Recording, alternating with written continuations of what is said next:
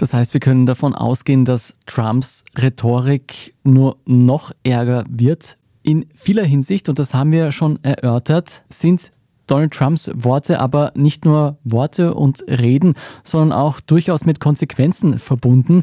Man denke nur an den Sturm aufs Kapitol und jetzt zündelt er auch noch auf geopolitischer Ebene damit, dass Putin unter seiner Präsidentschaft auch mit einem NATO-Staat vielleicht tun und lassen könnte, was er wolle. Was kann man denn tun gegen so einen Politiker, der in gewisser Maßen auch zu einem großen Sicherheitsrisiko wird? Gibt es da eine staatliche Handhabe, wenn man bemerkt, aufgepasst, jetzt wird es wirklich gefährlich? Zwei mögliche Handhaben. Die eine ist eine juristische. Es gibt in der Verfassung eine Klausel, die sagt, wenn jemand eine Rebellion gegen den Staat durchgeführt hat, einen Aufruhr angeführt hat, dann darf er nicht mehr für öffentliches Amt gewählt werden. Und diese Klausel wird jetzt in gewissen Bundesstaaten, vor allem in Colorado, wurde es bereits angewandt, wo man Trump vom Wahlzettel für die republikanischen Vorwahlen, aber indirekt damit auch dann für die Präsidentschaftswahl im November streichen möchte. Und es läuft eine heftige Diskussion in den USA, ob das ein Weg ist, der juristisch und politisch gangbar ist.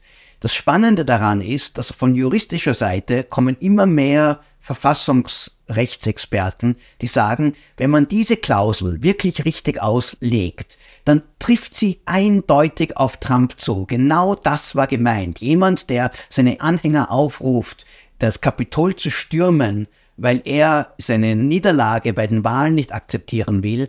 Genau das wollten damals in den 1860er Jahren nach dem amerikanischen Bürgerkrieg die damaligen Abgeordneten und Senatoren erreichen, dass der von der Wahl ausgeschlossen wird. Also auf juristischer Sicht ist das eine ziemlich überzeugende Argument zu sagen, Trump darf nicht kandidieren. Diese Frage liegt jetzt bereits beim obersten Gerichtshof. Und dort sind die Mehrheit der Richter sogenannte Originalisten, die immer sagen, wir müssen uns überlegen, was wurde eigentlich gemeint, als ein gewisses Gesetz oder eine gewisse Verfassungszusatz formuliert wurde. Also eigentlich müssten die sehr wohl dem folgen und sagen, nein, wir erlauben Trump überhaupt keine Kandidatur. Gleichzeitig gibt es ein starkes politisches Argument dagegen. Und das ist, wenn du einen Kandidaten, den zumindest eine starke Minderheit und möglicherweise sogar eine knappe Mehrheit dieses Landes als Präsidenten haben will, wenn du den von der Wahl ausschließt, dann schaffst du eigentlich erst die Grundlage für eine völlige Spaltung bis hin zu einem Bürgerkrieg. Das ist einfach zu gefährlich. Und das dritte Argument der Höchstrichter ist, dem sie folgen werden, und sie werden sagen, na ja, einzelne Bundesstaaten dürfen das nicht machen.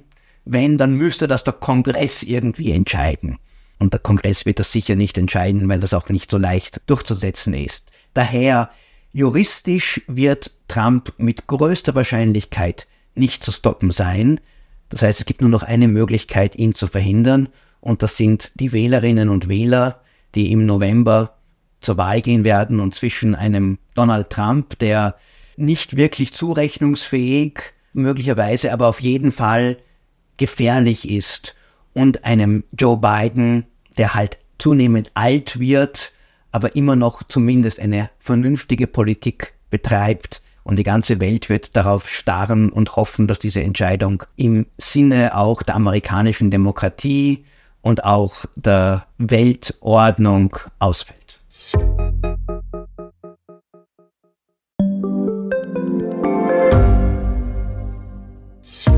Hat Österreichs Politik ein Korruptionsproblem?